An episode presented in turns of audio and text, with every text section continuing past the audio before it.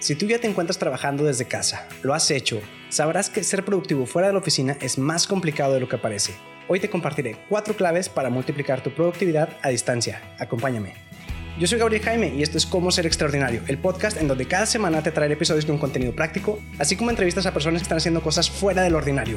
En este espacio encontrarás las herramientas y la motivación para salir de tu zona de confort y que logres alcanzar cualquier meta que te propongas. Aquí nos enfocamos en hacer, en volver las ideas realidad y en pasar del sillón a la acción, en cómo ser extraordinario.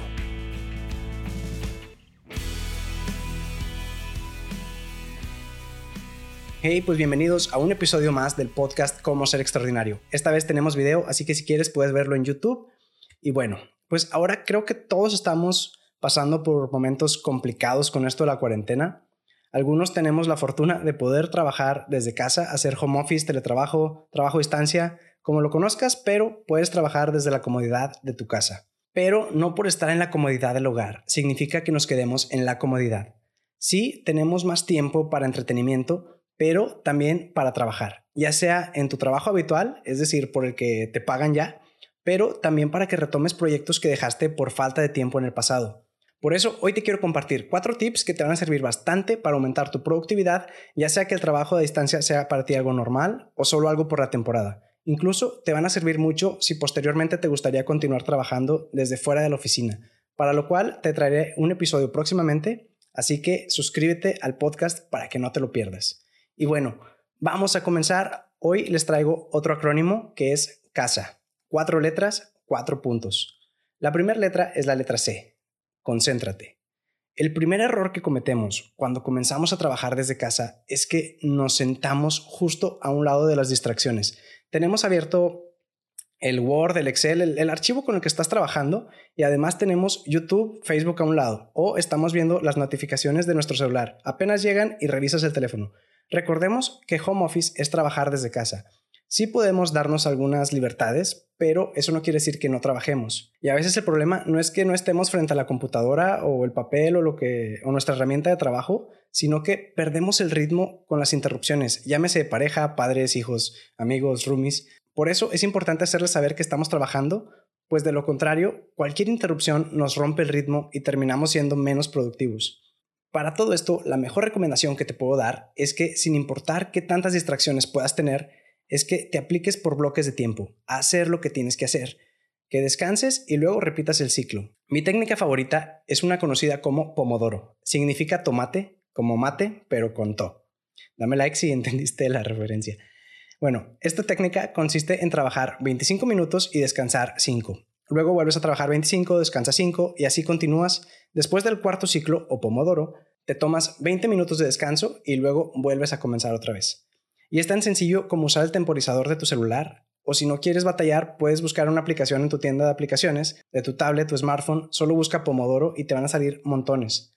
Pero ojo, la idea es que durante esos 25 minutos te enfoques única y exclusivamente en una tarea no quieras hacer varias a la vez porque sería todo lo contrario a lo que buscamos, que es ser productivos. La segunda letra es la letra A, anticipa. Planificar lo que harás en tu día es un punto clave para cualquier persona que quiera tener un día productivo. No sé si lo has notado, pero cuando no lo hacemos y simplemente nos lanzamos a la aventura de ver qué nos depara el destino, es cuando terminamos el día y sentimos que no hicimos mucho o que de plano perdimos el tiempo. Y esto no tiene nada que ver con si es un día de diversión o de trabajo. Hay días que tocará divertirte y relajarte. La cuestión es que este tiempo de relajación no se extienda al punto que te afecte en tus días de trabajo y con otros proyectos. Para planear tu día, te puede servir armar una especie de agenda en la que establezcas más o menos cuánto tardarás por tarea durante el día. Por ejemplo, de 7 a 8 de la mañana haces ejercicio. De 8 y media, perdón, de 8 a 8 y media te arreglas. Y un tip aquí importante es que si te arreglas, esto te da como un boost psicológico que te ayuda a estar más activo durante el día. Eh, bueno, y así te la llevas con tu horario. Quizá de 10 a 11 revises y contestes correos. De 12 a 2 saques un pendiente grande. De 2 a 3 comes. De 3 a 4 puedes avanzar tal vez con pendientes importantes, pero que aún no son urgentes. Y antes de pasar al siguiente punto, te quiero recordar que los planes no siempre tienen por qué salir como los planeamos. Muchas veces, aunque queramos, no van a salir así. Así que trata de relajarte. Recuerda que son más como una guía para darnos una dirección y no son una ley que deba seguirse al pie de la letra.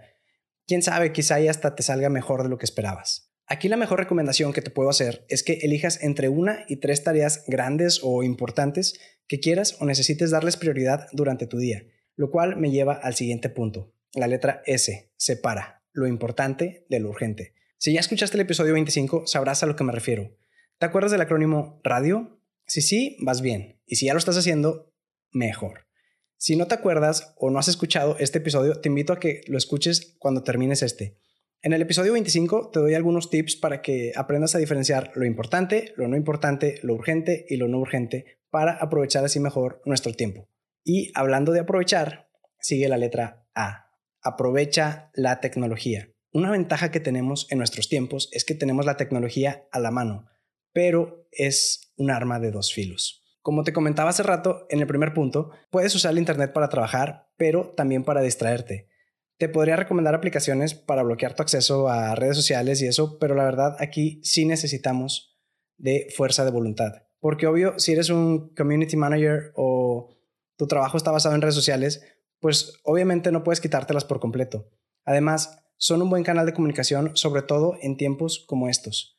Solo es cuestión de saber administrar nuestro tiempo en redes. Y en el caso de YouTube, pues te sirve para escuchar música, que hacer más ameno el ambiente de tu trabajo o para ver algún tutorial que necesites.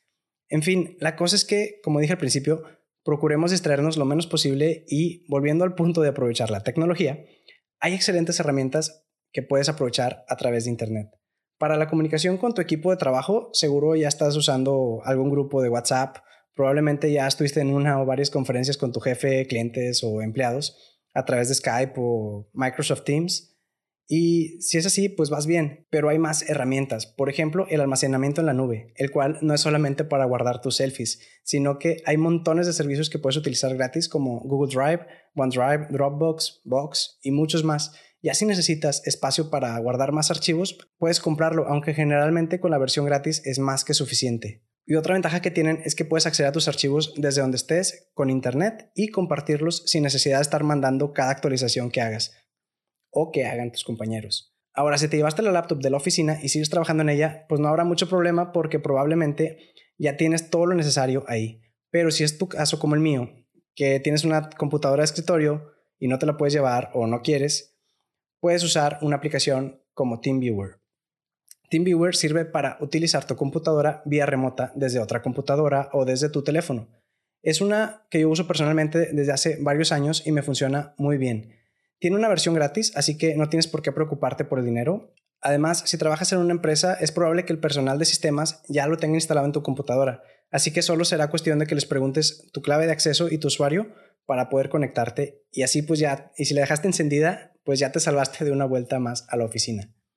Un tip extra que les quiero dar es que no dejes de hacer ejercicio. El ejercicio no solo te ayuda a mantenerte saludable, te ayuda a mantenerte activo y con más energía, lo cual nos sirve mucho sobre todo en estos momentos en los que nos pasamos gran parte del tiempo sentados. Lo mejor es que hay miles de rutinas caseras que puedes hacer desde casa sin necesidad de un equipo especial, sin gimnasio. Puedes simplemente buscar en YouTube y vas a encontrar de seguro una rutina adecuada a tu nivel. Ahora, si ya tienes un entrenador, un coach, pregúntale por una rutina personalizada para hacer en casa. Por último, los invito a que no nos quedemos en la comodidad y demos nuestro mayor esfuerzo por sacar adelante nuestro trabajo y no ser una carga para los que nos rodean ni para nuestro país. Esto probablemente ya lo escucharon mucho, pero la economía está pasando por un momento muy delicado. También por eso quiero invitarles a que consumamos producto local y compremos en tiendas pequeñas, a los pequeños comerciantes, y por el momento no compremos en franquicias grandes, porque son los pequeños negocios los que más sufren. Y otra cosa, sé que esto también ya lo escucharon hasta el cansancio, pero la cuarentena no son vacaciones, ni tampoco son motivo para festejar. Pero viendo el lado positivo, este momento es el tiempo perfecto que siempre quisimos y nunca tuvimos para comenzar esos proyectos y propósitos que teníamos desde hace tiempo olvidados, para comenzar a escribir, a leer, pintar, aprender, pero sobre todo para estar con los tuyos, porque es en momentos como estos en los que te das cuenta de que por más dinero, autos, ropa y demás lujos que puedas tener, lo importante está en casa. Por eso procuremos cuidar a nuestras familias, en especial a quienes viven con nosotros y no los expongamos exponiéndonos a nosotros. Quizá a quienes comemos bien, hacemos ejercicio y tenemos una buena salud no nos afecte tanto este virus, pero eso no quiere decir que no podamos contagiar a quienes nos rodean. recordemos que no todos gozan de la salud que nosotros tenemos. El amor y la solidaridad son cosas que necesitamos practicar durante todo el año, más en tiempos como estos. Y para terminar, te quiero animar a que no nos cansemos de hacer el bien, de ser solidarios ni de compartir con quienes tienen necesidad. Seamos extraordinarios. Y eso es todo por hoy. Si el episodio te gustó, no te olvides de dejarme tu manita arriba y de compartirlo para ayudar a más personas. Suscríbete si no lo has hecho para que no te pierdas de nada y hasta la próxima. Chao.